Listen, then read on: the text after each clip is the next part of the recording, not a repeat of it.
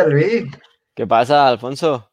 Hoy horario de tarde, ¿no? Otra vez hemos cambiado. Sí, ¿qué tal? ¿Tienes cara cansado? Es que he estado, hoy he estado en un terreno que nuestro invitado conoce muy bien. Ah, sí. La verdad. Bueno, Sí, por sí, tu tierra, ¿no?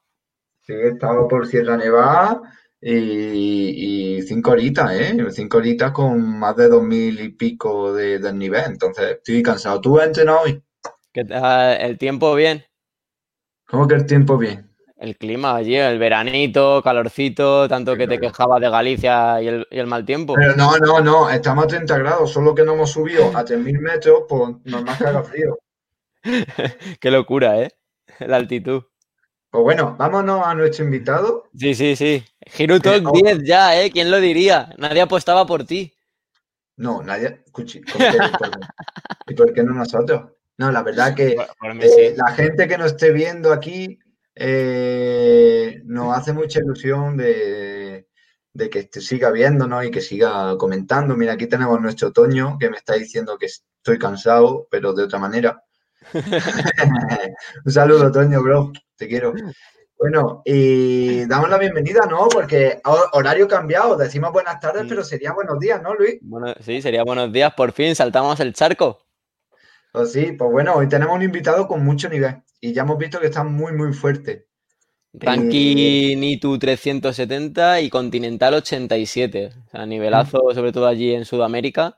Bueno, en América en general, de la country. Y, bueno, pues preséntale, venga. Bueno, pues aquí con todos ustedes, Billy Gordon. Muy buenas, Billy. Hey, ¿qué tal? ¿Cómo están? Un gusto estar con ustedes aquí hoy Hola, Billy. Buenos días. Buenas, buenos días acá, sí, buenas tardes para ustedes allá. Unas ¿Qué siete tal? ¿Qué horitas tal todo por diferentes. allí? Antes de nada, antes de nada decir que te despiertas pronto, ¿no? Me has hablado bastante pronto. Sí, la verdad es que me desperté como las, yo me despierto, bueno, me he despertado temprano todos estos días a las 5 de la mañana. Eh, aprovecho a entrenar un poquito, a meterme un poquito en los planes de- del grupo. Y este, sí sé que es muy diferente al horario que tienen ustedes allá, porque recuerdo que cuando estuve entrenando allá eh, era otro horario realmente, 8, 9 de la mañana, era la hora de despertarse, era mucho más relajado, la verdad. Eso, eso es de pros. Lo de el horario en España es así. Tranquilitos. Bueno, ahora con la cuarentena está cambiando los horarios porque como hemos estado, solo podíamos salir entre las 6 de la mañana y las 10. O ya te tenías que ir a las 8 de la tarde. Entonces, ha habido gente que hemos visto el amanecer muchas veces. Ya, ya, ya me ha pasado también, ya le di la vuelta dos veces ahí al reloj también, así que me ha pasado, me ha pasado también ya. Esta cuarentena tiene a todo el mundo de loco con el, los horarios, la verdad. Sí, sí. ¿Y, y llevas siempre, siempre te levantas sobre las 5 para entrenar?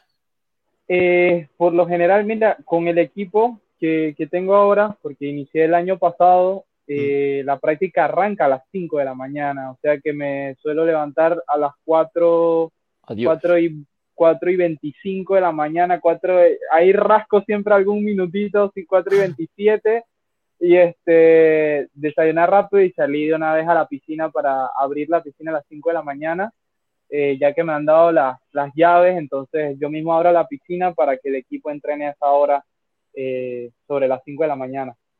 Hostia.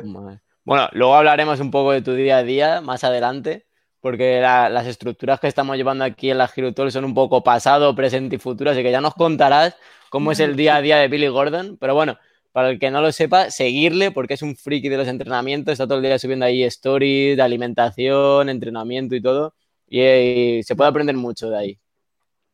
Gracias, gracias. Por ahí siempre tratamos de compartir igual lo que vemos porque cuando veo algo que, que vale la pena, igual lo Mm. comparto, sobre todo ahorita que estamos con este tema de, de- del COVID. Entonces, bueno, eso, esa foto no es tan...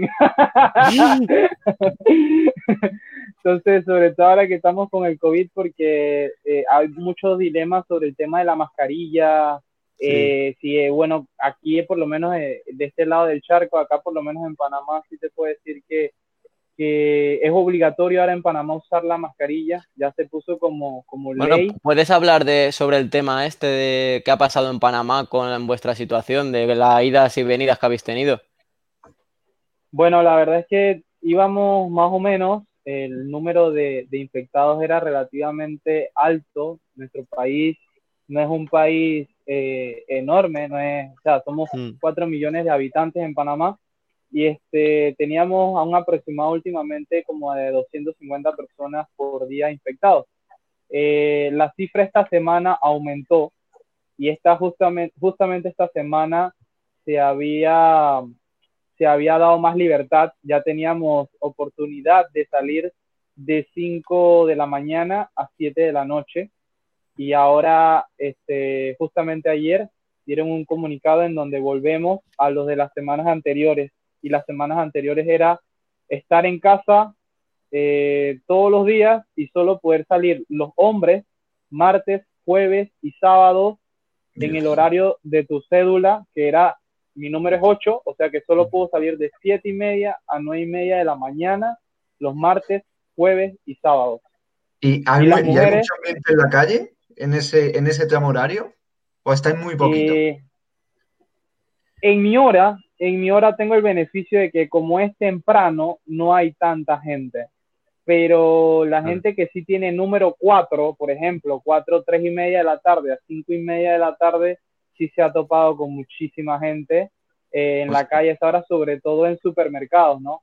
Supermercados, farmacias, que son los lugares que, que tienes disponibilidad para, para, ir y donde la gente más necesita ir a buscar sus alimentos y, y esto, ¿no? Entonces, yo en lo personal, en mi hora no he tenido tanto problema. Hay menos gente a las siete y media de la mañana, 8 de la mañana.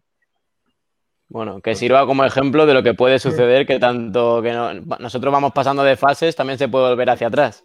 Y se lo toma a la ligera y ya mañana damos un paso muy grande. O sea, ya aquí en España mañana tenemos mucha libertad, incluso podemos entrenar con grupos muy grandes de, en ciclismo o en carrera a pie. Veremos a ver qué pasa. Pero bueno, que volvemos un poco al tema y he puesto antes la foto, ¿no? Se me ha colado la foto y ese mini de pequeño. Tú eres de. Eh, me, habías, dicho que eres de Ciudad de Panamá, pero ¿estás criado ahí? ¿Has nacido ahí? Yo nací en una provincia que se llama Chitré, en una provincia que se llama Herrera, realmente. La ciudad se llama Chitré. Esto queda en el centro, en el centro, en el centro casi del, del país de Panamá. Eh, mm. Este, y desde pequeño, desde que tengo un año, la verdad, ya me he venido a la ciudad, de, me vine a la ciudad de Panamá junto a mis papás, pero cada verano, como tengo familia en Chitré todavía, que, que está allá, mi, mi, abuela, mis tíos, cada verano siempre aprovecho y, y, paso por allá, igualmente las fiestas de Navidad, Año Nuevo, siempre pasamos por allá o alguna, algún otro evento especial, siempre regreso. Porque tienes como familia allí, ¿no? Sí, sí, sí, tengo familia allá, así que siempre, siempre de voy de vuelta a la tierra. Mm. Bueno, y, cómo es la vida en Ciudad de Panamá, ¿no? Porque, a ver, yo sinceramente te voy a decir que la conozco de, la serie de Narcos, por ejemplo, de Pablo Emilio Escobar. La verdad, yo no sé si Luis tiene más conocimiento de Panamá. Bueno, seguro que, seguro que te has visto alguno del canal de Panamá o algo así, ¿no? Sí, aplicadas de las mías y temas fiscales de empresariales. Ah, la verdad es que nos pintan terrible con, con, tanto, con tanto Pablo Escobar, la verdad, pero... Entre Pablo y los papeles de Panamá. Nah, nos tienen reventados ahí. Pero, ¿qué te puedo decir? La gente que yo conozco, extranjeros, que viven aquí en Panamá, este, los que viven aquí les ha encantado, porque creo que hay algo, hay algo a diferencia de nuestros, de nuestros países y más que todo yo diría de nuestros continentes, y es que creo que somos, somos un país muy cálido, pues. Aparte del clima, que es cálido, este, somos personas muy cálidas y es algo que yo también he sentido cuando voy a Colombia, a países de aquí muy, muy cercanos, Venezuela. Somos países en donde si tú vienes, te vas a sentir como en casa gracias a la gente, sea, la gente va a ser muy, muy allegada a ti, así como, como si tú, bueno, no te puedo decir que si fueras a un pueblo, pero, pero te vas a sentir como con la gente siempre, siempre bien, o sea, buena compañía. Yo creo que en general los latinos, ¿no? Sois muy así. Bueno, y somos, yo creo que los españoles eh, dentro de Europa, porque nosotros, por ejemplo, nos conocimos en, en Eslovaquia, Alfonso y yo, en un Erasmus, que es una, la beca de allí para estudiar en el extranjero, Bueno, los eslovacos, país del este de Europa, pues imagínate. Son muy serios y nosotros pues intentamos... Era otro rollo. Totalmente distinto. No, bueno, así mismo, casualmente. Así mismo, casualmente. Ya que, estamos hablando, ya que estamos hablando de Panamá, antes de meternos con tu historia en el deporte, porque aquí en la Hero Talks lo que hablamos más bien es de la historia del deporte, del deportista y tal, pero nos gusta meternos un poco en el contexto eh, cultural, ¿no? De dónde eres. Y nos viene bien saber cómo ha sido el triatlón en Panamá. No sé si hay mucha historia, no tenemos ni idea, ¿eh? Luis y yo no tenemos ni idea. No sé si has, has podido ver que hemos estado compartiendo ¿no? anécdotas con la Federación de Guatemala, carreras, hemos estado, y nos parece interesante porque en Guatemala hay mucho nivel, eh, han tenido ya bastantes triatletas que han competido a nivel internacional y no sabemos, en Panamá hay ese nivel. Sí, este. Uy, ahí va. Problema. vale. Loco, ¿por qué? Billy, no, te dijimos que no. ¿Por qué has hecho eso? Bueno, eh, me parece, si quieres vamos, ponemos fotos de él y hablamos de él. Es la primera vez que nos pasa esto, ¿no? Bueno, no, creo que pasó también con, Camila, tuvimos problemas. Qué pues grande. sin duda. Gracias, Toño. Bueno, mientras vuelve Billy, ¿qué tal, ¿qué tal el entrenamiento de hoy? Sí, bueno, moviendo vatio, la verdad. Bueno, ¿con quién has estado? ¿Has conocido a tu ídolo? Sí, bueno, ya viene, ya viene. Vamos a hablar del tema. No pasa nada, no pasa nada, Billy. Hemos estado hablando ya un poco, Luis. Espera, un, momento, Billy. Cuéntalo, Alfonso. ¿Has conocido a tu ídolo hoy? Dilo. Sí, ah, me ha pasado una cosa graciosa. O sea, no, sé si he desprestigiado a Larza, un triatleta internacional, incluso Billy ha entrenado con él. Eh, claro, o, con Sánchez Mantecón o, Camila, pero que eh, yo he echado una foto a mis compañeros de grupeta y, ellos me han cogido, y Cejuela ha cogido el móvil para decir, ponte en la foto. Y yo he dicho, no, no, no, si yo solo quiero la foto contigo. no, sé si conoces, es que mientras estás desconectado estaba hablando un poco de esto. No sé si conoces a, Roberto Cejuela. Sí, sí, el entrenador de Fernando, ¿cómo no? Claro, pues yo soy también, estoy estudiando y soy muy fan de, de su estreno y de lo que publica y todo. Y entonces hoy lo he podido conocer. Porque casualmente están aquí en Sierra Nevada, pero bueno, ahora hablamos porque sé que. Es que, paréntesis, ya estamos con Billy otra vez.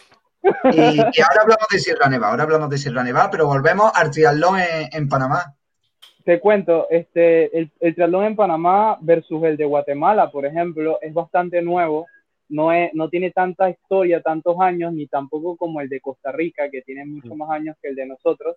Eh, el triatlón en Panamá realmente sí se hizo mucho antes, se hizo un evento, dos eventos en el, en el 80 y 86, si no me equivoco, pero luego de eso no hubo continuidad. Eh, no realmente no se hizo ningún evento los años siguientes y no vino hasta la federación en 1999 posiblemente a iniciar el proceso realmente de, de federación y eventos. Entonces, en el 2000 se hizo el primer evento de, de niños aquí en Panamá de triatlón y es donde yo compito por primera vez, eh, siendo sobre todo nadador, pero en ese entonces como no había equipo de triatlón ni nada en el momento, este, fue como que todos los que hacíamos natación, que dominábamos este segmento, fuimos a competir eh, y a probarnos de esta manera, en, en, un deporte nuevo, a conocer, a aprender, probar una experiencia nueva, la verdad. Y este, que, se puede decir que eres como pionero, ¿no? Es de los pioneros del triatlón. Se puede decir la verdad, sí, totalmente pionero. Aquí me dirían veterano. Pero sí, la verdad es que eh, la primera carrera que hubo de niños, ahí competí y ahí, ahí, fueron mis inicios. La verdad no, no, no me llamaba la, no es que no me llamaba la atención, me gustaba mucho el triatlón, pero la natación en ese entonces era mi verdadera pasión, pues me gustaba mucho más la natación. Sí, porque tú empezaste en natación a los nueve años, ¿no? Sí, sí, sí, arranqué con la natación a los nueve años y esto fue como un complemento adicional ya que siempre me ha gustado eh, correr e iba, eh, después de eso siempre asistía con mi papá que me llevaba a las carreras en, en calle que habían. Entonces hacía una, una, unas tres, cuatro carreras durante el año de calle como para hacer algo diferente, alguna actividad diferente. En ese momento tampoco pensé que, sabes, que, que el correr eh, o sea, sería algo que me, que me gustara tanto, sino que lo, lo hacía y, y, punto, iba a las carreras y sin un feeling real, o sea, como de algo específico, trabajado, entrenado, no, simplemente iba y aprovechaba el momento y a disfrutar, sí. Y este, bueno, me di cuenta que ahora me doy cuenta que ciertamente tenía alguna facilidad también sobre, sobre la parte del atletismo, ¿no? Mm. ¿Fue, ¿Fue tu papá el que te inició en el deporte? Sí, la verdad, la verdad sí, este, mi mamá siempre me ha, es la que me ha llevado a, a, practicar las disciplinas deportivas, pero ha sido mi padre quien me ha, quien me ha dado como ese, ese ejemplo del deporte, ya que él sí fue selección nacional también de Panamá, pero en deportes colectivos principalmente, en baloncesto, en balonmano, en voleibol, eh, también, también fue bueno en lucha, o sea, levantamiento de pesas, o sea, mi papá fue bastante versátil, yo creo que con el tema de los deportes, practicó un poco de todo y este, yo la verdad que sí me he centrado mucho más, al inicio me gustaba mucho más el baloncesto, pero bueno, no tengo tamaño para eso, así que me quedé, quedé con él, con la natación y el triatlón. Y con este amor al deporte, desde pequeño, ¿quién era tu ídolo? ¿O, has tenido ídolo dentro del triatlón, como alguno de los Browley o alguno de. o Gómez Noya, por ejemplo? No, totalmente. Gómez es un ídolo, no, sin, sin duda. Sin duda es un ídolo Gómez, todo lo que ha hecho, eh, su personalidad sobre todo. Eh, la primera vez que lo conocí, recuerdo que fue en el 2008, en el, en el Mundial de Vancouver y así mismito de nuevo con la misma ilusión lo saludé al año siguiente en el Mundial del 2009 en Australia y este es un tipazo, ¿no? Obviamente te saluda como si fuera tu amigo de toda la vida. Entonces, ese tipo de cosas la verdad que te dejan siempre como que sorprendido porque notas que la sencillez que tiene un tipo como este y, y, es bueno cultivar y mantener ese ejemplo tan, tan bueno que da Gómez, ¿no? La humildad, ¿eh? Mm. Sí, humildad, humildad. Yo creo que no hay nadie que pueda hablar mal. Que he puesto un ejemplo, he puesto un ejemplo a, Gómez Noya, pero por ejemplo, eh, ¿quién era tu ídolo? Has dicho el que te gustaba el baloncesto, a lo mejor Kobe, Pau, Pau Gasol. Bueno, en baloncesto, Michael, Jordan, obviamente. Michael. Nada como Michael. Sí, ¿Has visto nada... Dance? Sí, sí, sí, totalmente. Tremenda, tremenda, tremenda serie, sí. Oye, la vi dos veces, tres veces ya. ¿En serio? Mira, Billy, nos preguntan por aquí, José eh, Ferrón, ¿qué te impulsó a pasar eh, de únicamente natación a realizar triatlón? Este, la verdad es que en el 2000, en el 2003, 2004, tuve mi mejor año deportivo dentro de la natación. Eh, había roto récord nacional aquí en Panamá de 200 metros mariposa, que era mi prueba. Eh, Madre mía, mariposa. Realmente, realmente en ese entonces, 200 metros, yo entrenaba solo, el mm. entrenador me dejaba las prácticas y yo lo hacía solo, no tenía casi no tenía grupo de entrenamiento como tal, sino que yo entrenaba solo en la piscina, todos me, veían en la noche llegando, me iba en bicicleta a la piscina eh, desde los 11, 12 años y cuando terminó ese año antes de terminar el año, yo rompí de nuevo mi propia marca y no me quisieron validar esa marca. Este, luego de tanto cortapisa y, y al final ver que también en temas de selecciones nacionales, siempre que hacías las marcas para asistir a los eventos, la federación no apoyaba, sino que tus padres tenían que pagar para poder que tú asistieras al evento que calificaste. Entonces yo dije, que ¿sabes qué? Esta vaina es una pérdida de tiempo, no apoyan a nadie aquí y eso, y en el triatlón no perdía ninguna carrera, a pesar de que no era mi, mi foco, no perdí ninguna carrera, fui a Centroamericano y del Caribe, casualmente me ganó Gerardo, que creo que le entrevistaron, pero fui a esta carrera, me avisaron el, el jueves y el, el, viernes me dieron el tiquete y me fui a competir al Centroamericano. Realmente no. eso no estaba en mis planes y quedé segundo detrás de Gerardo justamente. Entonces, esto me, da, me, me decía como que, hey, tienes facilidad con este deporte, te, te, te, están mm. abriendo las puertas porque encima el boleto y todo me lo dieron cuando me fui aquella vez. este, había campamentos de triatlón de América en donde casualmente eh, había quedado como uno de los prospectos del continente en ese entonces y eso como que me fue lavando la cabeza un poquito de que tenía otro camino, otra opción diferente y no tenía que ser la misma que quedarme en la natación por años, ¿no? Claro, por las puertas este que te ha abierto. Este paso al triatlón eh, es un poco lo que dijo Chiquitín, ¿no? Lo que dijo Jesús, de que para destacar en un deporte también tiene que haber esa varita mágica, ¿no? O sea, él era muy bueno en la natación y el que nada bien, al salir delante en un triatlón ya, ya te da mucha ventaja. Entonces tú te veías delante y dijiste, este deporte me gusta. Sí, pero mira que a diferencia, o sea, yo creo que por tener mucho desconocimiento, tal vez si en ese entonces hubiera, hubiera conocido a alguna persona, sabes, más relacionada con el deporte a nivel internacional y que nuestro país tuviera mucho más conocimiento, me hubiera funcionado de mucho, ya que yo después de que dejé la natación justamente ese año, obviamente no la dejas porque haces triatlón, hmm. pero este sí sí bajé mi, mi, intensidad con la natación, entonces ya solo iba a nadar tres veces a la semana, pero dediqué mucho más tiempo a la bici y la carrera porque en los eventos locales me ganaban era pedaleando y corriendo, o sea, ah, me sufría mucho en la bici y entonces luego corriendo me ganaban.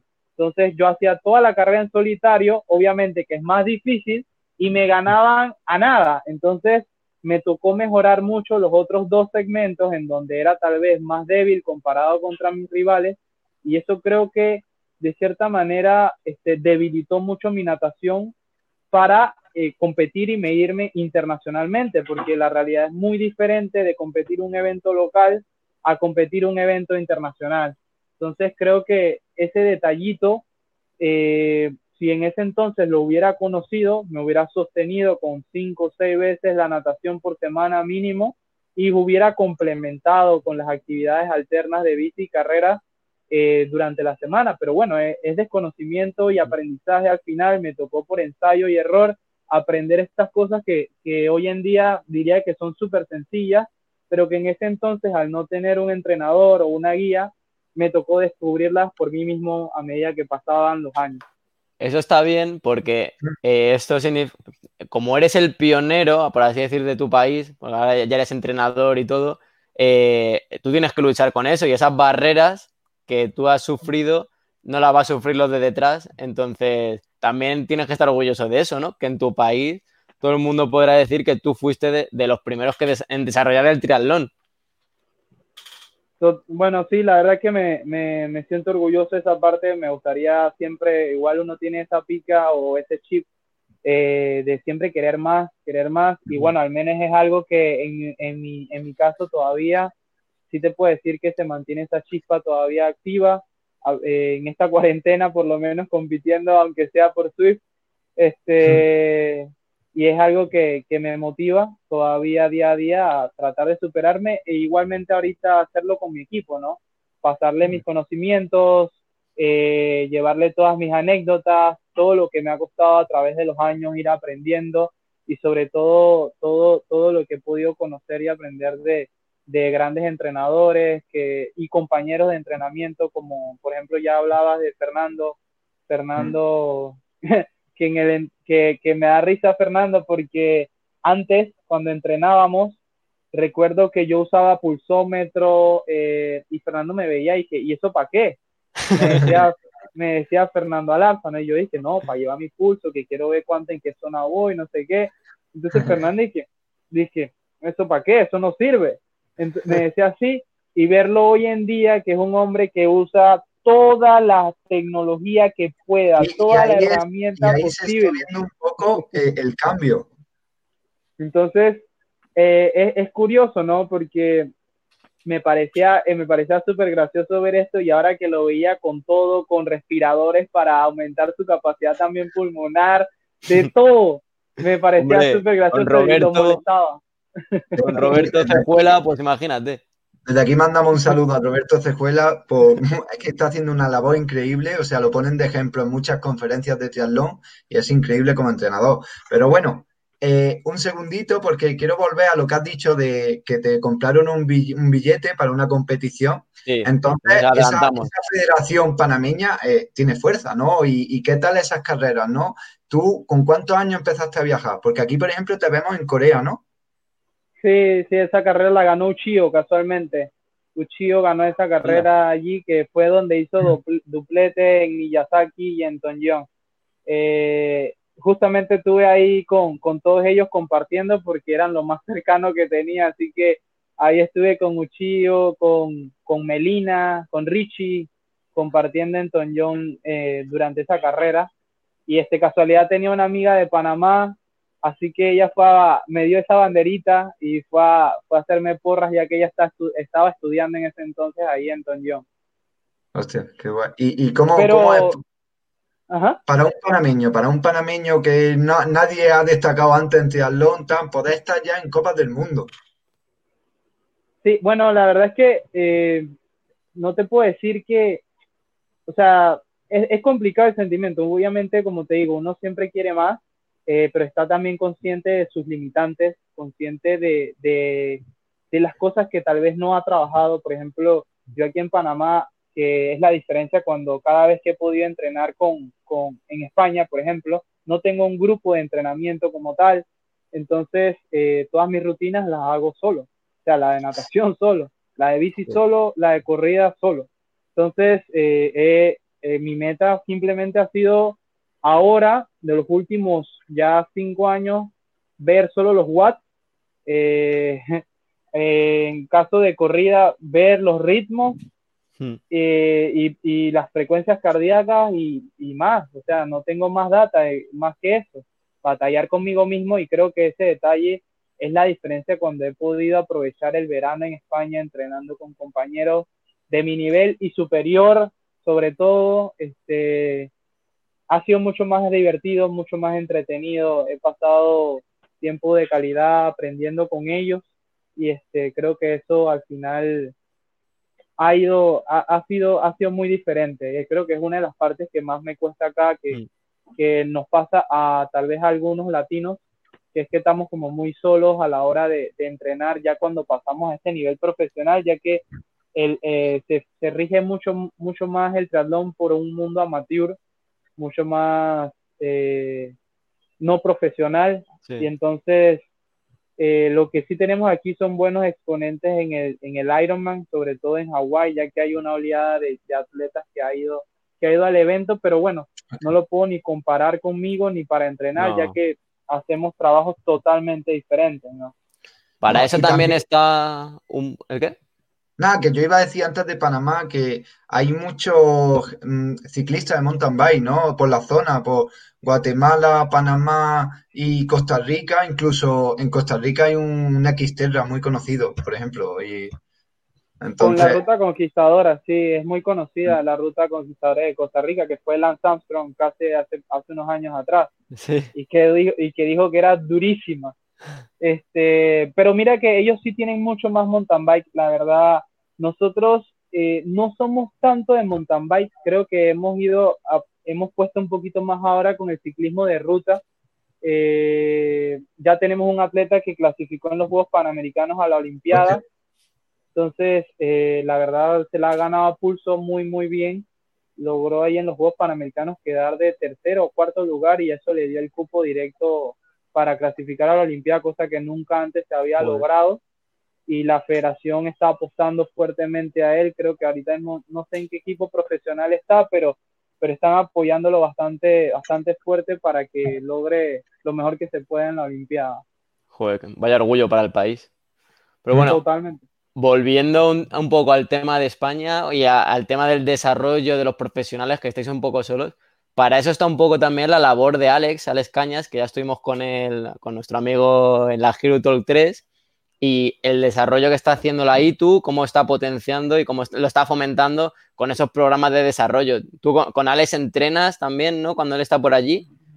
Eh, la verdad es que cuando Alex, cuando Alejandro ha venido, eh, la primera vez fue un campamento de juniors hmm. y juniors y menores, no recuerdo cómo se llama la, sí, era youth, juniors y youth. se permitían estas dos categorías y creo que le dieron un cupo opcional a un chico que era sub-23 de aquí de Panamá, pero eran solo para chicos pequeños que, vale. vinieron de, que vinieron de la región. Eh, la verdad es que no he tenido la oportunidad de, de entrenar directamente con él, ya que sí lo he visto muy enfocado en el tema Juti Junior. Sí, Creo la que base. Lo más, cer- Sí, Lo más en la cercano- lo más cercano que tuve tal vez opción fue para los Juegos Panamericanos que estuvieron entrenando en altura en, en Ecuador, que hizo un campamento de altura con algunos de los atletas que habían clasificado. El detalle estaba en que, ¿sabes? Siempre hay este, este tema con las federaciones nacionales en donde no todas las federaciones van a querer que sus atletas compartan previo a un evento tan importante por, Claro. ¿sabes? No tener su estrategia de equipo y al final era claro que, que Brasil, México, eh, ciertas potencias no iban a, no iban a participar, iban a mantener todo su elenco en secreto. Entonces, se fue, fue más que todo un campamento para los atletas que eran como que uno de ese país que había clasificado. Por ejemplo, que estaba el de Uruguay, este, eh, había, creo que estaba Gerardo también, que entrenó con él ahí en altura. Entonces, pero yo sí me quedé acá en casa. La verdad, la clasificación esa del año pasado a Juegos Panamericanos fue bastante, bastante complicada. El apoyo era bastante limitado.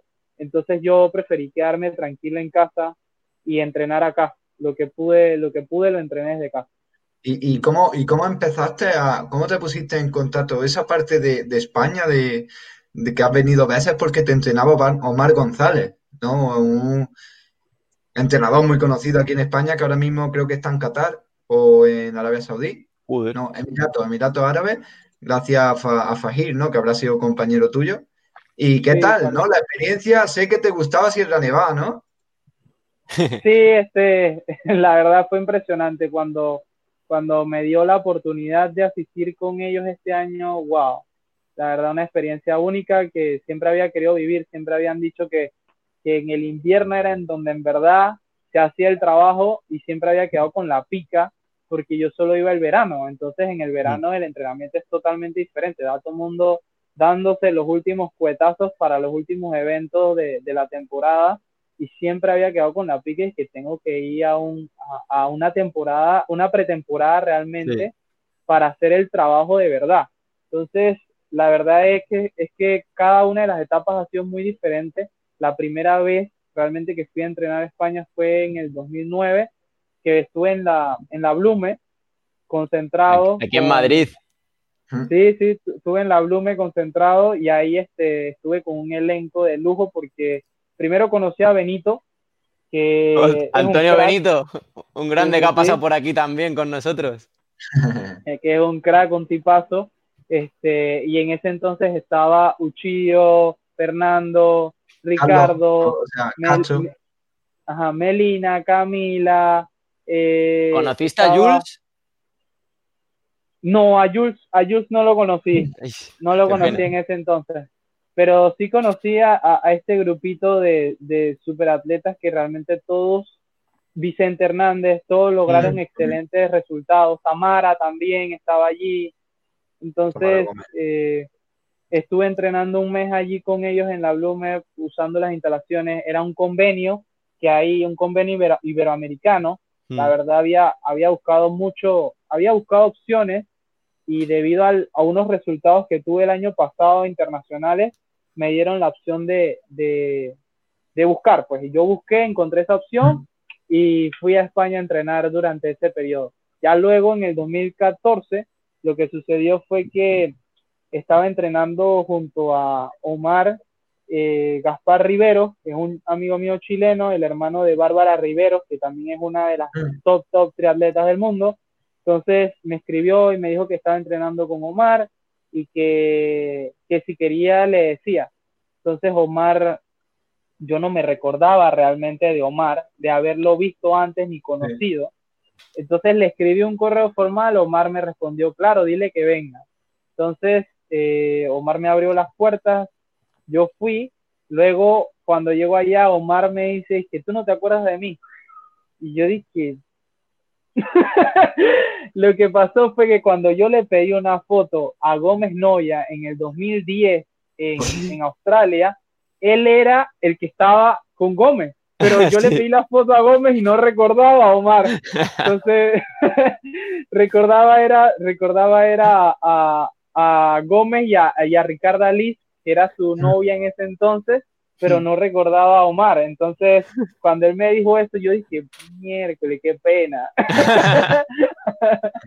bueno, y, ya que antes de nada, eh, y esa, ya que estabas con Omar, con Gómez Noya, con toda esta gente, con Alarza en Pontevedra, eh, ¿te acostumbraste a la lluvia? No, pero mira, es, verdad, dilo, dilo, lo, de la lluvia. La, verdad que en el 2014, te voy a decir, eh, odié la, la lluvia, esa lluvia helada, porque aquí llueve y cuando llueve te refresca. Es como que sabroso. Yo salgo a correr cuando hay lluvia aquí en Panamá. Eso es como que, ah, para mí. Pero, pero allá salir a correr con la lluvia era como que, ah, sobre todo montar bicicleta, eso sí, odié eso porque sobre todo yo, yo no llevé ropa para el frío realmente sobre la bici. Ropa para el frío de la bici, ¿eso qué es? Yo no uso eso, entonces, este, obviamente la pasé mal porque no tenía indumentaria para, para el frío y sobre todo la bici. Eh, toda mi ropa era corta, entonces cada vez que salíamos a rodar me decían, dije, Billy, tú vas a salir así. Es como que yo no tenía nada. Entonces yo dije, esto, esto es lo que tengo. Entonces, eh, justamente ahorita que fui a, la última vez que estuve entrenando en Sierra Nevada, eh, cosa que igual, lo mismo, no tenía ropa para eso, yo salí, ese día íbamos a hacer una ruta con Gustavo, con, con Fernando, con Serrat, con todos íbamos a hacer una ruta. Gustavo, este, el que hace Ironman. Sí, sí, sí, de larga distancia. Entonces íbamos a hacer una ruta bajando sierra, bajando desde el centro hasta el pueblo y subir. Entonces eh, yo bajé así en corto de, de, la, de, la, de ahí del centro y me dice Jocelyn, Billy, tú vas a ir así, te vas a morir en la bajada. Y yo dije, puta, pero ¿qué hago? Entonces Jocelyn me prestó a mí me prestó ahí un abrigo, me prestó algo.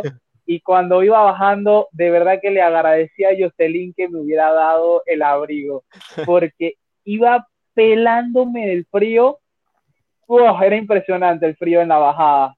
Con lo bien que, se debe estar en Panamá, ¿eh? montando en bici, en buen tiempo, la lluvia te refresca, aquí es que es mortal. El detalle acá es que nuestra lluvia no es, no es de esta, la lluvia de ustedes es bastante ligera, siento yo, pues. Acá cae una gota de lluvia que parece que te cayera un perdigón en la piel. Son gotones así enormes que pegan en la piel durísimo. Pero no, igual es mucho más refrescante, no, es otra cosa. Entonces, ¿cuántas veces... Bueno, nada, era que... No, por saber cuántas veces había estado aquí en total en España eh, compitiendo. Bueno, entrenando con la pretemporada y todo. Eh, he ido a entrenar, he ido unas cuatro veces mm. y este a competir he ido otro par ya que tuve, tuve la oportunidad de competir en Bañoles, ah, en Madrid. lujazo. sí, en Bañolas, Madrid, en Valencia también, que fue el campeonato mundial universitario en el 2010. También creo que competí en, a ver, a ver. Ah, claro, competí en Ferrol también. Anda. Este, Como nosotros estuvimos el verano pasado también por allí, en Ferrol. El agua está fría allí, ¿eh? ¿Y cómo, ah, ya que estábamos hablando del tema este, eh, ¿cómo es compartir equipo con, en el Fast Uno de los mejores equipos de España, ¿eh? Bueno, la verdad, tuve bastante, yo creo, bueno, siempre yo digo que Dios a veces guía, nos guía a cada uno sobre sobre ciertas metas o objetivos o nos, nos pone en el camino, pues. Y cuando bajé de Sierra Nevada, la verdad no sabía si irme hacia, si devolverme a Panamá o qué hacer porque en el momento me mencionó Omar la posibilidad de una segunda, de una segunda concentración que iba a ser en Mar del Pulpi. Y mm. arriesgué todo y me quedé. Y me quedé, entonces la opción que tuve fue irme a, casa de Chamo Díaz con, con, Eva, la novia en ese entonces, que me dio la mano y este, me quedé con ellos. Entonces compartí con ellos y en lo que estuve allí, eh, Parre me dijo, hey, ¿no quieres competir? Y este, yo le dije que sí y, y arrancó la temporada de duatlones Así que pude Parre, ah, para quien no lo sepa, Albert Parreño, un crack, el director de Fast Triathlon y que además él compite y cómo va el tío también. Y tiene nivel. Sí, la verdad que sí tiene nivel el, el Parre. Y este, no, la pasé muy, la pasé muy bien con ellos. Eh, tuvimos demasiados cuentos y anécdotas, ya que casualmente un día que salimos juntos a rodar, eh, había bajado Luis Miguel también, este Luis Miguel el venezolano, que lo conocen yo creo que bastante por allá, ya que ya casi que es un español. Y este, en lo que estuvimos entrenando un día, él vino para pasar las navidades con nosotros a Barcelona también. Y salimos a rodar y nos dimos guante ese día entre Chamo, Parre, eh, habían otros dos más del FAS, no recuerdo ahorita quién puede ser. Y este, y Jordi García serían alguno de ellos pues Jordi no, no estaba, Jordi no estaba en ese raid, pero fuimos y se fue calentando obviamente el raid y este, en eso veníamos subida, bajada y Parre no es muy bueno bajando. Entonces apresurábamos el, el, el, el, paso en subidas y en bajadas y entonces en una de las bajadas no, no, nosotros seguimos de largo y nos fuimos a tope hasta ver quién llegaba. Y cuando vamos a ver, nada matábamos Luis y yo Chamo se había quedado un poquito, un poco atrás, lo buscamos y después yo y Parre, y Parre, y Parre, nada que veíamos a Parre, y nada que veíamos a la gente del grupo, y nosotros, qué miércoles, ¿qué pasó? Y cuando seguimos echando hacia atrás, hacia atrás, hacia atrás, vimos que Parre se había sacado la madre y se había estrellado contra un muro. y entonces nos moríamos de la risa porque Chamo chamo empezó a grabar con el celular, dije, y aquí están los culpables, los negros. y no podíamos parar de reírnos porque veíamos a Parre y ya Parre, o sea, ya Parre estaba bien, no es que no, no estaba bien, sino que no podíamos parar de reírnos porque veíamos a Parre y decíamos, qué puta, qué ¿Y, la, se hizo algo o no se hizo nada? Rompió la bici, que es lo importante. No, no la verdad no, no, no pasó a más por eso tan reídos y tan graciosos en el momento, porque la verdad fue, sea, vimos que Parre estaba bien y ya después de eso todo fue risas y relajo, ¿no? Pero, pero sí fue muy, fue muy gracioso. Parre, ahí se lo llevaron en ambulancia ese día. ambulancia, ambulancia. Pero no, no le pasó nada, gracias a Dios, y es que después nos reíamos del cuento. Así que nada, muy, muy divertido haber compartido con el FAS, haber podido hacer algunas carreras con ellos. Mm. Este, casualmente luego, el año pasado casualmente vino CES acá a Panamá y este, aquí lo invité a, rodar, a hacer algunos rides acá en Panamá, en la ciudad. Mm. Así que creo que él pudo conocer un poquito de lo que es Panamá también, al igual que Alejandro y al igual que también lo conoce un poquito Inés. Eh, así que, que han podido pasar por acá, por la ciudad de Panamá, dar su vuelta. Es Castaño, ¿no? Sí. Qué bueno, qué, envidia. Yo cuando he visto las fotos me habéis dado una envidia por allí. Bueno, Billy, tenemos, que, tenemos, Luis y yo tenemos un viaje pendiente a Centroamérica mm. y tenemos que visitarlo a todos. Ah, aprovechen, aprovechen y visítenlo todo lo que puedan, la verdad, porque con lo lejos que está, mejor no, mejor hacer una sola toda la vuelta completa. Costa Rica igual es, muy lindo, así que te lo recomendaría también. Costa Rica también, como dicen ellos mismos, los ticos, pura vida, más también sería, también sería un lugar lindo para que hagas como que tu segmento ahí, Costa Rica o Panamá. Ojalá, y, Guatemala, y Guatemala. Y Guatemala, Guatemala. Bueno, que hablaba de Luismi, que sabes quién es Luismi, ¿no, Luis? Eh, ahora mismo no caigo. El Luismi que estaba en la otra habitación cuando entrevistamos a Camila, el novio de Camila. Ah, vale, vale, vale. Sí, sí, sí, sí. Ahora, ya por eso he dicho que es más español que nadie. Vale, vale. pero que bueno, ah, y ya que hemos ya que has, compartido tantas anécdotas con tanta gente, hemos hablado solo de deporte. Mira, aquí te vemos compitiendo, pero sabemos que en España hay una gran mm, tradición de que una vez que se compite, esa noche se sale de fiesta. Bueno, y, esas son las anécdotas que nos gustan aquí en la Girotal. Bueno, a ver, la que recuerdo, bueno, recuerdo una en Bañoles casualmente. Terminamos la carrera en Bañoles. Eh, en ese tiempo estaban con un, había un gran, gran competidor. Bueno, él competía por España, pero había sido de nacimiento cubano, que era eh, Jorge y Jariel Naranjo, los hermanos Naranjo, que eran buenísimos atletas. Campeón europeo de Duatlón había sido Jorge, si no me equivoco. Me equivoco. Este, y cuando terminó la carrera, Jorge me dice, dile, aquí no hay nada que hacer este, en Bañoles, así que vámonos de aquí. Entonces, yo me voy con Jorge a Barcelona. La verdad es que mi viaje solo había sido para la competencia y yo nunca había estado en Barcelona, solo lo pasé por el aeropuerto y seguí directo hacia Bañoles. Entonces, me tenía, tenía la curiosidad de conocer. Entonces, apenas terminó la carrera, dije, dale, nos vamos.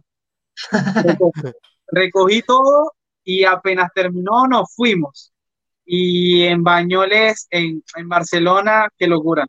Qué locura. Pasamos a la playa primero y en la playa conocimos a, a un grupo de como siete chicas, siete o nueve chicas de, Suecia y éramos solo Jorge y yo.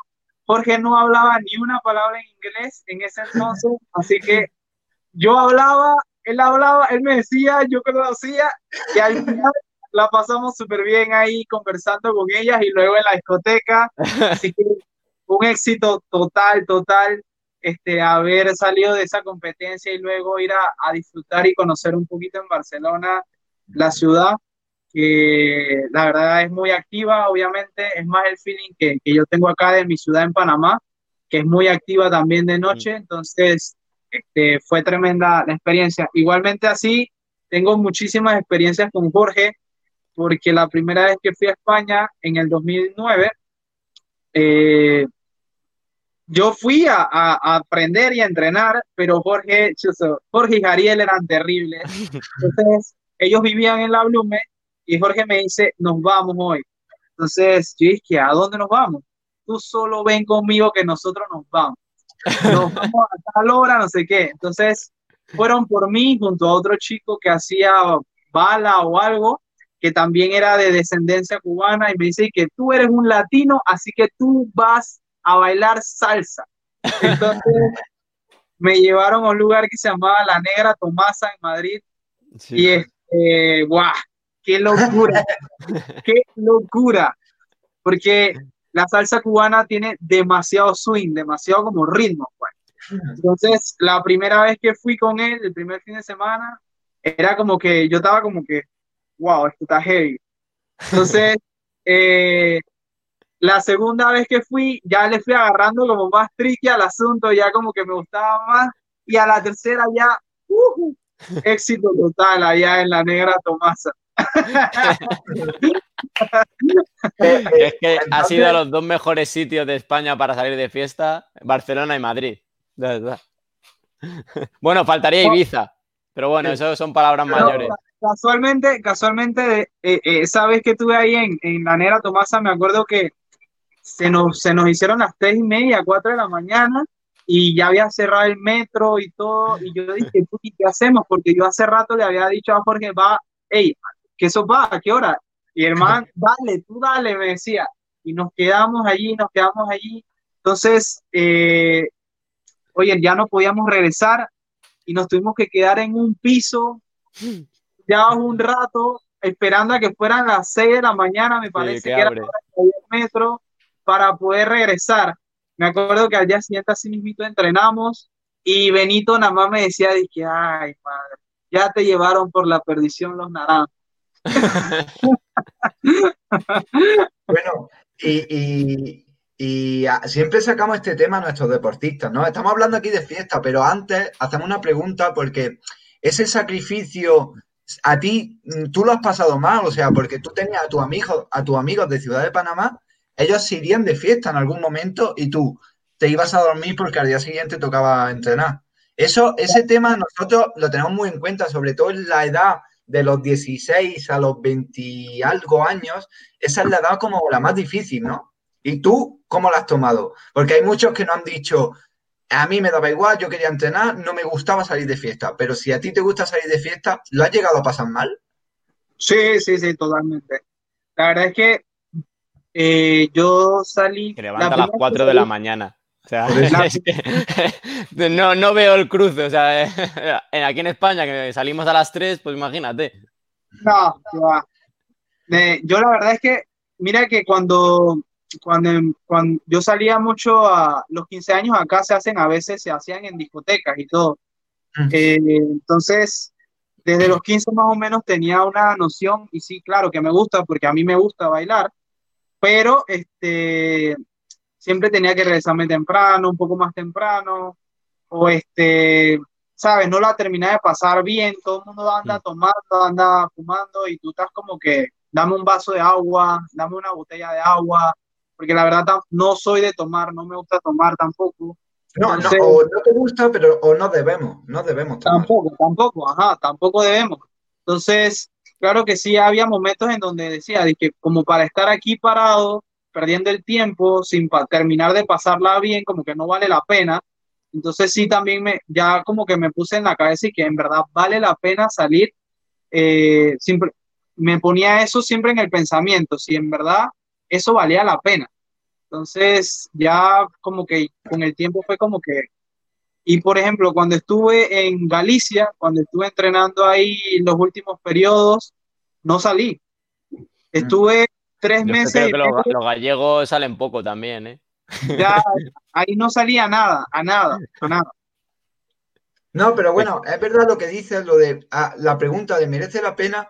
Yo muchas veces soy eh, como eh, Luis es el ángel y yo el demonio. Y yo le decía a Luis, Dios, vamos a mm. salir de, porque cuando coincidimos vamos a salir de fiesta, vamos a salir de fiesta, pero en verdad no íbamos a dormir pronto. Me daba rabia dormirme porque todos nuestros amigos estaban de fiesta. Pero al día siguiente habíamos salido con la bici, llegábamos, desayunábamos, eran las diez y media, doce de la mañana, habíamos entrenado y teníamos todo el día por delante. Y nuestros amigos estaban borrachos, durmiendo hasta las cuatro de la tarde y es cuando ahí decíamos, sí merece la pena. En un país como Eslovaquia, que los paisajes son espectaculares, las montañas, Europa del Este, todo bosque, pues imagínate, todo el día por ahí con, la, con la bici perdidos, disfrutando, y llegabas y eh, veías zombies. Se agradece, ¿no? Se agradece que Billy piense como nosotros. Gusta la fiesta, pero hay que, hay, merece la pena, ¿no? Merece la pena irse a dormir. Totalmente, merece la pena. Y ya, para no extendernos más, el futuro de, Billy como deportista o como entrenador. Bueno, este, yo mismo estoy en un dilema ahí, este, pero, pero no lo tengo muy, muy dibujado, pero sí me gustaría hacer un Ironman. Tengo eso en la cabeza. Eh, la verdad, si no hubiera sido la pandemia, creo que me, hubiera tirado uno en, en, en diciembre de este año porque sí tenía en mente tal vez hacer, hacer uno. mi, mi, compañero y socio de, de, entrenamiento, este, con quien el, quien el quien dirijo al equipo, me había estado lavando la cabeza de que vamos, vamos, vamos. Entonces eh, me quedó la pica, al igual que a un atleta del equipo que también me dijo que, que quería ir. Entonces eso me quedó en la cabeza de que, ¿sabes qué? Me gustaría hacer uno y quitarme la piquiña de ver qué mm. tal es, qué tan difícil es, cómo se siente.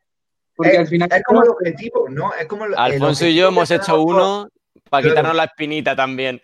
Sí, es como el objetivo del triatleta de. Es como nosotros, o sea, tú cuando estarías con Omar o tú como entrenador, te viene un chaval joven, quiere hacer un Ironman y le tienes que decir, no, es una tontería. Pero al fin y al cabo, el triatlón y el Ironman está ahí tan compaginado de que hay que hacerlo. Sí, sí, es eso, es eso. Hay que, es como que hay, hay que hacerlo. Entonces, si tengo esa pica ahí como la tuvieron ustedes entonces en su momento. Sí, pero, Luis y yo era terminarlo. Tú sería meterte en... Ir a ganarlo. meterte lo mejor que sí, claro, obviamente. Ese, ese es el único, el único detalle que me frena un poquito porque obviamente creo que hacer un Ironman requiere, requiere muchas horas. Entonces es el tema de ajustarte, sacar tu tiempo, y aún, y aún no he logrado ese balance ahora con el equipo, pues, porque me he involucrado tanto que o sea, le dedico mucho tiempo a lo que ellos hacen, porque me paso viendo los detalles, dónde podemos mejorar, qué necesitamos, y más sobre todo ahorita que estamos en, en esta situación, en donde he tenido que buscar muchas, muchas aplicaciones diferentes para mantener la motivación del equipo arriba y que todo el mundo siga entrenando cuando no puede salir. Entonces, creo que ha sido importante, importante ahorita aprovechar el tiempo para tener todo este elenco de, de, de cositas adicionales que puedan ayudarle a cada uno de ellos a mantenerse motivados. E igualmente, entonces, intento yo mantenerme con la misma motivación para hacer el día a día y, y, no pensar más allá, que es lo que, lo que he estado haciendo, no pensar mucho más allá y este, seguir entrenando. Y bueno, por el momento también aprovecho para hacer unos cursitos de, de, en modo aprendizaje que vi, que vi en páginas de internet. Casualmente es una página española que se llama Fisio, fisio eh, ¿cómo se llama? Multifisio estoy siguiendo una página, entonces, hmm. entonces me he puesto a agarrar cursos ahí de mejorar de biomecánica, de carrera, claro. para estudiar un poquito, reforzar unos conocimientos, aprender cosas nuevas y seguir manteniendo la mente activa en este periodo, ya que como no podemos salir, por lo menos la mente debe estar sana para que el cuerpo igual ejecute y esté sano. Total. Que decir que nos conocimos virtualmente en Swift, en las carreras estas que montamos y todo, que al final eh, es un éxito el, el, tema de poder conocernos, eh, de mantenerte motivado en estas aplicaciones, que son súper divertidas. La primera competencia y el Swift lo descargué gracias a que Alejandro me dijo, Billy, ¿quieres competir y representar a, a, a, a América como, hmm. como en, en la plataforma Swift? Yo no tenía Swift, no tenía nada entonces descargué el Swift, le dije a uno del equipo, me prestó la memoria. Eh, ¿Vería, mi tutorial de cómo conectar Swift Power? Vería el tutorial del Swift Power. Este... Eso, seguirnos en YouTube, tutoriales, más charlas ahí de todo, suscribiros. Totalmente, hice todo el detalle que me enviaron y me metí a la competencia y la sensación fue impresionante. El feeling, a pesar de que las dos primeras carreras tuve problemas de conexión y fall, falló total, no entendí el juego todavía, pero cuando lo entendí, lo vi, fue como que, wow, esto es impresionante porque, o sea, te deja sacarte la literal Todo.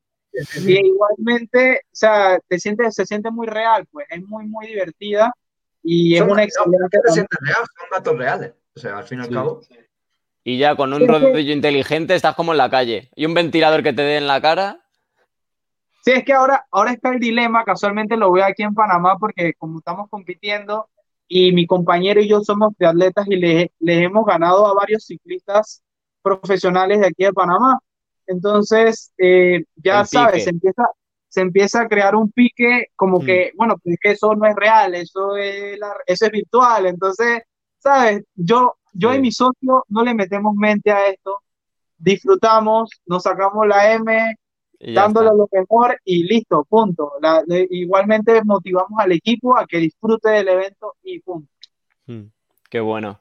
Eh, mira, Billy, por aquí no, te dejan un comentario muy bonito de Anfi, te manda saludos y dice que como coach eres el mejor, brinda conocimientos, experiencia, ese calor humano que lo caracteriza y con sus anécdotas nos motiva a darle más y ser mejor ser parte de su team, Elite Training Team, es realmente un privilegio y un orgullo. Y le apostamos muchísimo a su aporte para que siga el crecimiento de esta disciplina en el país.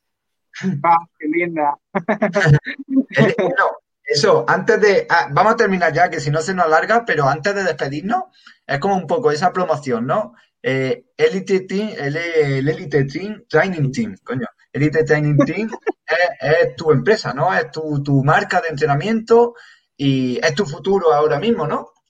Sí, este, fue un proyecto que inició justo apenas terminé los Juegos Panamericanos.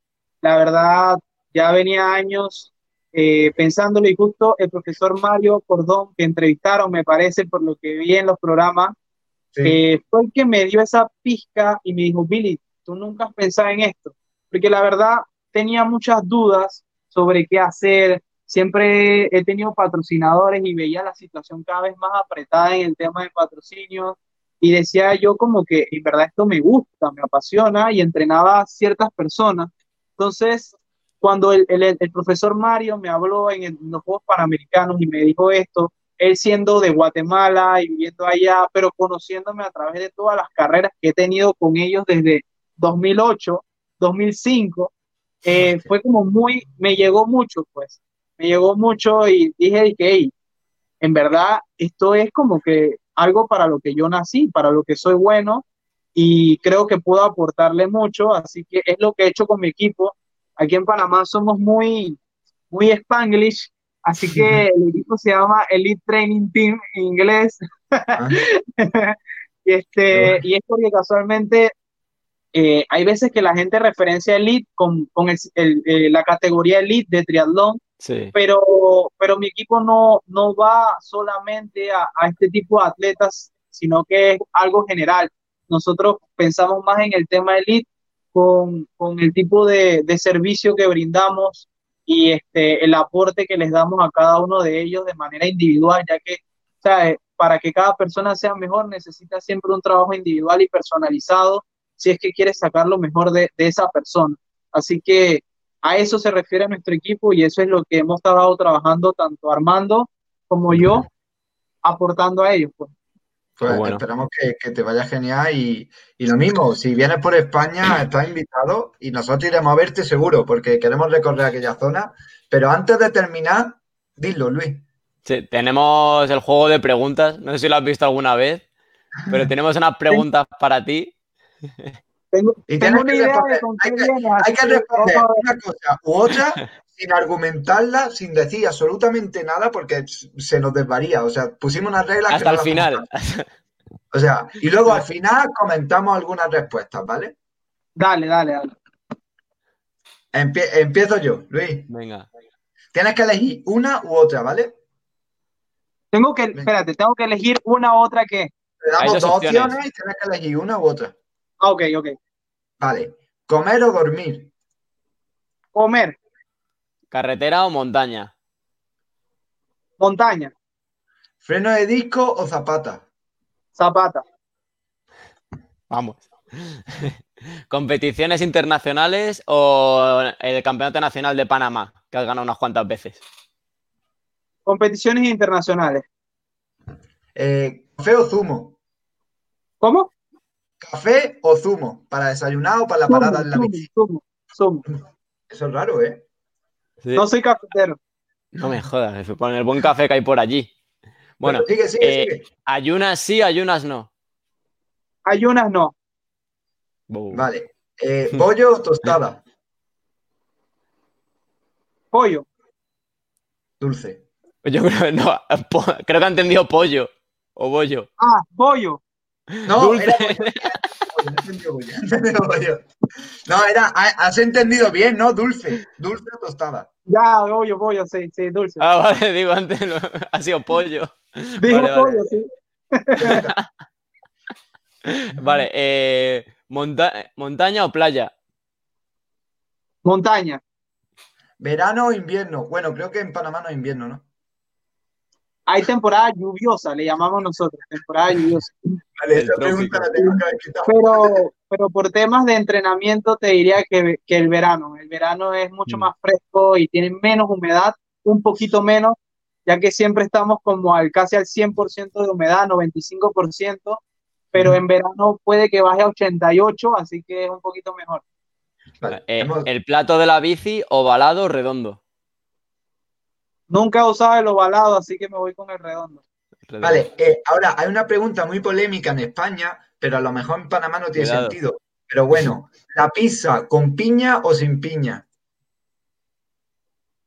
¿Tiene una doble?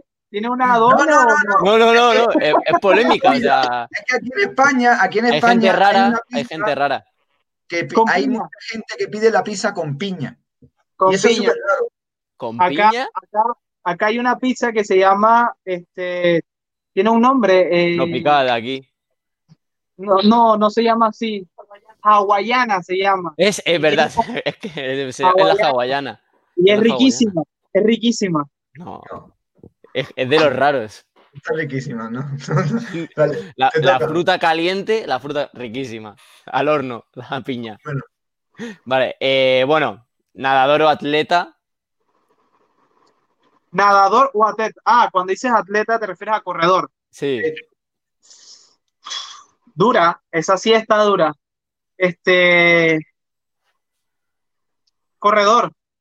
Ostras, viniendo de la natación. Vale, ¿corredor o ciclista? Ah, lo más ciclista que he sido es ahora usando Swift. Así que está difícil también, pero te voy a decir que corredor. Vale, y ya para futuro vivir, el futuro Billy, ¿Panamá o España? ¿O para entrenar? Panamá. Panamá te permite entrenar todo el año. Esa es una de las ventajas que tenemos. Bueno, ustedes igual, claro, que pueden entrenar Mm. todo el año. Solo que las estaciones son muy marcadas. Eh, Sí. cada, cada país tiene lo suyo. Este, lindo los paisajes únicos, los que he recorrido, sobre todo en Galicia, que vi infinidad de paisajes. Sí. Todos los días tenía una ruta diferente de entrenamiento. Esa, eso fue algo impresionante para mí. Y tenerlo al pie de, de- de la casa, salir y de una vez agarrar una ruta variada, totalmente Mm. diferente cada día. California lo llaman. Era increíble, pero no, no extraño la lluvia ni el clima frío. No, no, esta parte no. Las mañanas que me dolían las articulaciones a veces cuando corría, ese tipo de cosas realmente no, El no eran frío, tan ¿eh? chéveres, pero, pero sí, este, o sea, cosas que no me pasan acá en Panamá. El único detalle acá es que sí hay que pararse temprano, la vida empieza muy, muy temprano y es muy, muy como agitado el ritmo de vida, a diferencia de, de Galicia, por ejemplo, que siento Mm. que es mucho más tranquilo. Bueno, vente a Madrid. Bueno, en Madrid que has estado también somos un poco alterados. Ya, ya, ya, sí, claro. Barcelona igual también. Igual, la- las grandes Hemos terminado ciudades. la pregunta y no hemos hecho lo que queríamos decir porque hemos ido argumentando cosas, pero bueno, lo hemos intentado. Nunca sale, nunca sale. Pero bueno, eh, yo me quedo con lo de comer o dormir, comer. O sea, Grande. no te pesáis mucho, pero Vamos. eres de los que disfruta comiendo, ¿no? Totalmente. Ahí la suelto sin ganas. Y está fuerte, Ya, ¿eh? que le hemos visto sin no te vas camiseta. a dormir con hambre diciendo, no, que pillo unos kilitos de más. Bueno, ahora, ahora, bueno, digamos que ahorita en cuarentena no me, no me, no me he cuidado mucho. Este, he simplemente tratado de comer bien, pero si me pica algún antojo, cuando he bajado de peso, si me pica algún antojo, entonces aprovecho y lo meto ahí. Entonces Y me, lo recupero. Ajá, me he sostenido allí y la verdad es que perdí al final, perdí como un kilo y medio, dos kilos, y me he quedado allí, me he quedado ahí estable porque no tengo ni un afán, ni una competencia cercana, Claro. entonces como que no tengo ni un afán de bajar ahora a mi peso de competencia cuando no hay Mm. nada. O sea, y sí, se puede hay que decir- se aprovechar puede estos momentitos. ¿Se puede decir el peso? Ahorita mismo, casualmente hoy, estaba en 66 kilos. Se po- podría ser esa nuestra pregunta, como la de la resistencia. Sí, ¿cu- ¿cuánto ¿Cuánto pesas? pesas? Bueno, Eh, eh, Nos la vamos a apuntar ya para siempre esta. pues bueno, eh, Billy, y bueno, ¿tú te has quedado con algo más, Luis? No, no, eh, bueno, es que podríamos estar haciendo tantas preguntas y hablando de todo como siempre, pero ya llevamos hora y diez. Supongo que Billy tendrá cosas que hacer también. No, y claro, nosotros dijimos, dijimos ah, sí, sí, sí tiene cosas que hacer, tiene ahora una competencia. Ah, vale. Pues entonces te dejamos, Billy. Que- No, no, de verdad, Billy, muchas gracias porque se agra- nos tiraríamos horas hablando, pero queremos intentar que estas Giro Talks duran una hora y siempre nos pasamos, pero que, que de todas formas, para todos los que nos estén viendo, decir que, que todo esto lo subimos a YouTube y a, a Spotify para que tengan el podcast y que se agradece, ¿no? Que, que un, un chico de Panamá, todo, toda la historia, ¿no? El, eh, el que, eh, ¿cómo se diría, no? El Pionero. ¿no? El, El pionero y eh, triatleta internacional, que es que com- compite con, con los más grandes triatletas del mundo y es que es un orgullo tenerte aquí. Muchísimas gracias, Billy. Ok, casualmente ahorita me recordé eso, justamente hubo una carrera, la carrera esa de Bañoles, me acuerdo que estaba tan, tan emocionado que cuando terminamos el primer giro, eran dos vueltas de natación, terminé el primer giro, cuando salí del agua iba justo adelante de, de Fernando, de Fernando Alarza. Y, y cuando vi el, el, el uniforme de él y al lado justamente, y yo decía, que, wow, voy bien ubicado. caí la, caí la segunda y estaba como que, wow, estoy en carrera, estoy en carrera. Voy la segunda vuelta, salgo de nuevo, entré a la transición con todos y me sentía como que demasiado cool porque había salido justo en el boncho, igual ahí en el pelotón. Y veo adelante y veo Javi, porque esa carrera la corrió Javi también. Entonces, eh, salgo de la transición demasiado rápido. Nunca había hecho una transición tan, tan rápida y con tanta gente, porque en América no compiten nunca. El Starlist está full como los, los, de Europa. Entonces, eh, cuando fui a brincar en la transición sobre la bici, estaba como que tan ido con la carrera que no caí en el asiento, sino que caí como en el medio. Y ahí, de ahí se me fue la carrera, ahí se me fue la carrera en ese lapso y perdí ese lote de primer grupo con segundo grupo y quedamos cortados. Ah. Y decir que, ¡Qué locura, weón! ¡Qué locura! Y fue... Es Perder la, concentración un segundo, ¿eh? La concentración, la totalmente la concentración un segundo por, por estar pensando tal vez en unos detalles que no eran relevantes, obviamente, de que había hecho una muy buena primera etapa y segunda etapa de, de carrera. Entonces, lo importante es la concentración. Qué bueno. ¿no? Qué, qué, qué, anécdotas, ¿eh? Es que compite con Javi, con Fernando, qué locura. Pues muchas gracias, Billy, de verdad, te lo agradecemos y nos ha encantado esta conversación que has tenido con nosotros. Nada, ustedes igual por el tiempo, así que ha sido un placer compartir con ustedes y, con todos, así que... Y que estás invitado cuando vengas, que avise. Nada, la orden, la orden. Aquí los espero cuando vengan para dar el tour y si hay que ir a después a Costa Rica, nos vamos también a nos vamos para allá. pues muchas gracias, Billy.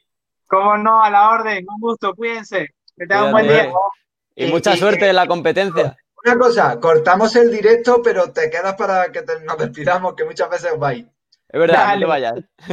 Bueno, pues a toda la gente, muchas gracias. Seguidnos en AMG Giro eh, en YouTube, suscribiros y si le dais a like al vídeo, mejor. Pues bueno, Luis, nos vemos. Instagram. Y, y nos vemos la semana que viene. Hasta luego.